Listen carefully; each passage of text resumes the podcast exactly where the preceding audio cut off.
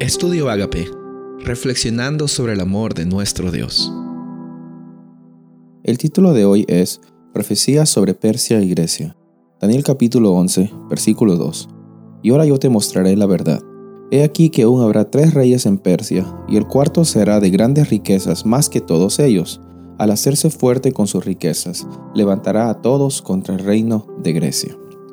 Nosotros vemos en este capítulo 11 de que eh, es una continuación del capítulo 10 y es una unidad con el capítulo 12. En otras palabras, Daniel 10, 11 y 12 son una unidad profética en la cual en primer lugar Daniel recibe un ánimo por parte de Dios al mostrarle que Jesús eh, como Miguel está más que dispuesto a luchar las batallas por su pueblo. Y en segundo lugar, eh, van a haber bastantes luchas entre el norte y el sur.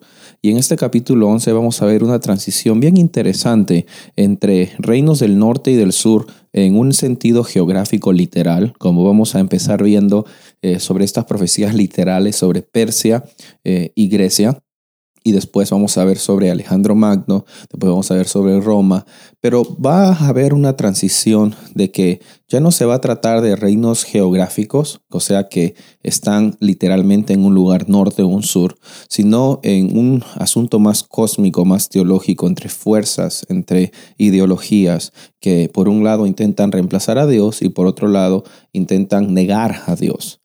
Y en este capítulo 11 vemos al principio de que van a haber una sucesión de reyes, eh, dependiendo cómo consideran los reyes. Eh, podemos empezar con Ciro, después con Cambises, después Darío I, Jerjes, que es el asuero de Esther, y después vemos a Atarjerjes. Atarjerjes, eh, tanto a Atarjerjes como a Jerjes se lo reconocen como a reyes muy muy importantes y muy ricos en el imperio persa. Y dependiendo si consideramos a Esmerdis como un rey o no, eh, podemos eh, llegar a la conclusión de que el cuarto rey puede ser tanto Jerjes, que es el asuero de, de Esther, o puede ser Atarjerjes. Eh, no hay mucha diferencia entre considerar a estos, como, estos dos como el cuarto rey de Persia no hay mucha diferencia, pero lo que llama la atención es que Atarjerjes eh, tiene un punto muy importante en el conflicto de las 70 semanas y de las 2300 tardes y mañanas, porque es el edicto de Atarjerjes el que comienza esta profecía. Y vemos cómo Dios dirige la historia desde eh, el Mesías del capítulo 9, eh, también eh, vemos el fin del tiempo del capítulo 8 y de la misma forma vemos esa conexión de Tarjerjes en el capítulo 11, de que nos menciona de que tanto Dios estuvo presente en esos capítulos anteriores, también Dios se va a manifestar en ese capítulo que es el capítulo 11. Y Dios se manifiesta siempre en tu vida, en los altos y en los bajos. Yo quiero que siempre recuerdes de que van a haber bastantes transiciones de reinos, van a haber poderes políticos que suben y que bajan.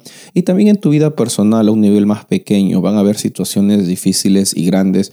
Pero lo que siempre debe estar presente es de que hay un Dios que está siempre dispuesto a escucharnos.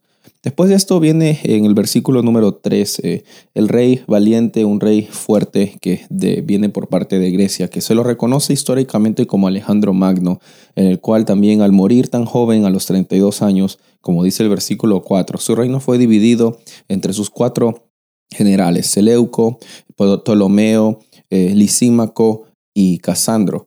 Ellos recibieron eh, parte del reino de, Alejandro Magno, él no tuvo sucesores, entonces sus generales se dividieron el territorio y después vamos a ver qué otras tensiones hay entre el norte y el sur.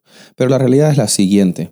Nosotros reconocemos de que esto sucedió con exactitud y tiene el propósito de mostrarnos de que Dios está al control de la historia. Van a haber poderes que suban y que bajen políticamente, pero la verdad es de que nosotros debemos anhelar ese reino eterno que es el reino de Dios, que está en contra de todas las injusticias que están pasando en este mundo.